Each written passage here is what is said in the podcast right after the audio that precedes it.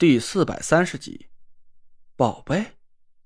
颜柳茫然的看着我。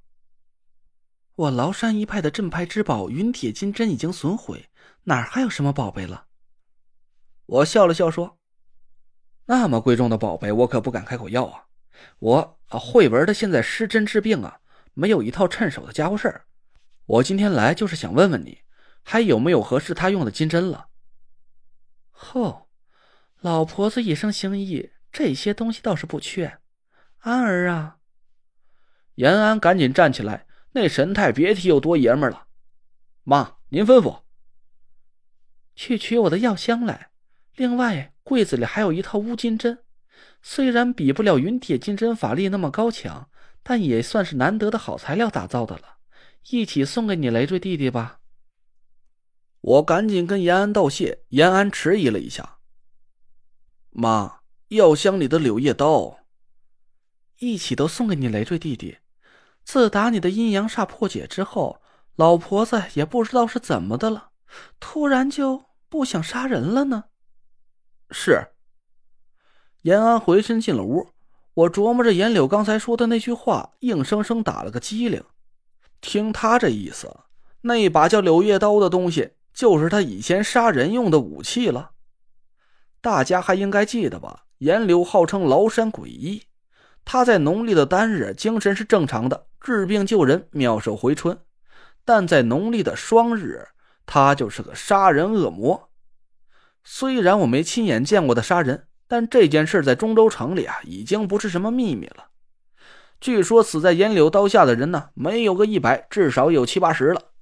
他杀人的手法是神出鬼没，事后连尸体都不知道去了什么地方。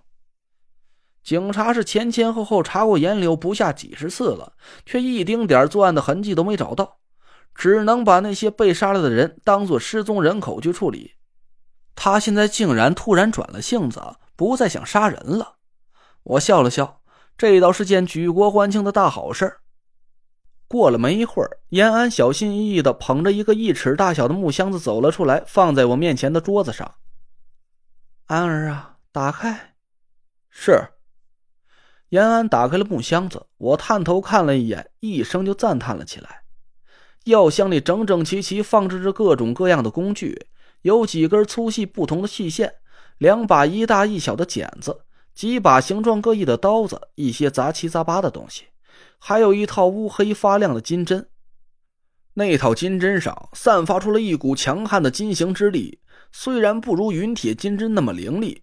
但我一下子就感觉寒气侵体，遍体生凉。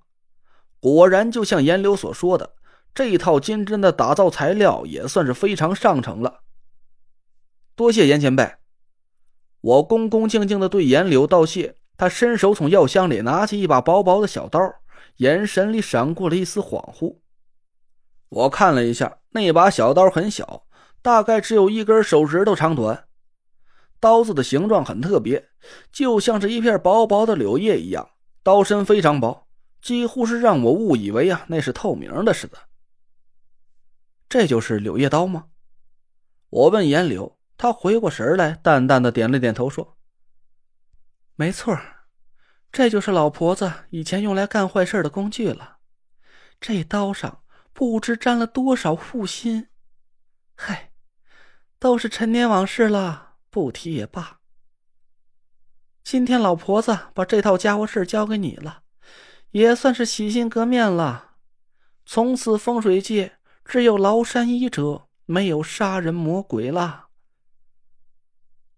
严柳说这些话的时候，神情有点落寞。延安看了他一眼，扶着他的肩膀，低头黯然不语。我其实是没太理解严柳说的这番话，我好像觉得这个老太太呀，其实心里很苦。他的性格之所以会极端分裂，很有可能会和延安之前的奇特命格有关。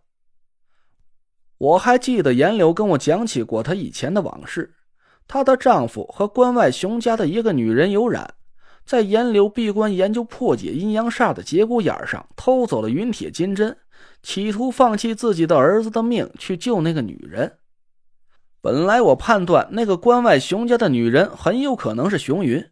因为只有他的年龄和颜柳差不多，但我好像是猜错了。我记得颜柳说过，那位熊家的小姐最后还是因为没找到破煞之法死掉了。可熊云前阵子还活蹦乱跳的出现在我面前，他当时不光是没死，还差点要了我的小命。那这么看起来，关外熊家很有可能还有一位我不知道的成员存在。我猜很有可能是当年严柳的丈夫抛弃了妻子。这才导致了延安被阴阳煞困扰了三十年。严柳在盛怒之下性情大变，于是就有了崂山鬼医的恐怖名头。他每逢单日就治病救人，那是在给延安积德，希望他能顺利的摆脱天命诅咒的困扰，过上正常人的平静生活。而他每逢双日就心生杀念，那是因为他抑郁在心里的怨气得不到宣泄。所以就用柳叶刀滥杀无辜，也有可能“滥杀无辜”这个词儿有点过分了吧？我从刚才严柳的话里可以听得出来，他杀的人好像都是些抛妻弃子的负心汉，他是在用这种方式宣泄被丈夫抛弃的怨气。但现在困扰延安的天命诅咒已然解开，他也就随之释然了。这有可能就是他把柳叶刀一起也送给我的原因了吧？我也没敢再多问下去，这毕竟是一段让严柳刻骨铭心的悲惨过往。他既然能放下，那也不失为一个很好的结局。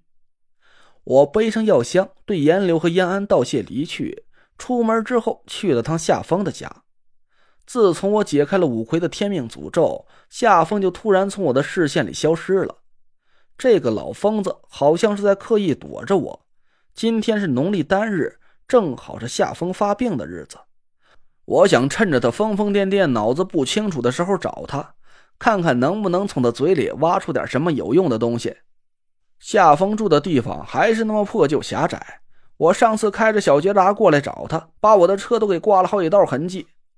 这一次更惨，我开的是张俊轩和我换的大越野，我老是估不好右边的距离。等我磕磕绊绊的到了夏风家的门口，右侧的车门都快让我给刮烂了。我心疼的咂着牙花子下了车，正在看着车门上那三道新鲜出炉的刮痕的时候，爷爷，您去哪儿啊？这是？哎，门在这边，您干嘛跳窗户呀？您，仔细您那老胳膊老腿儿，嗨，真不省心。屋里突然传出了夏天的声音，我心里暗暗好笑。以前夏天都叫夏风是老不死的，现在看来呀，他也转了性了，竟然肯叫夏风一声爷爷了。哎，不对啊！我突然脸色一变，一把推开门就冲进了屋子里。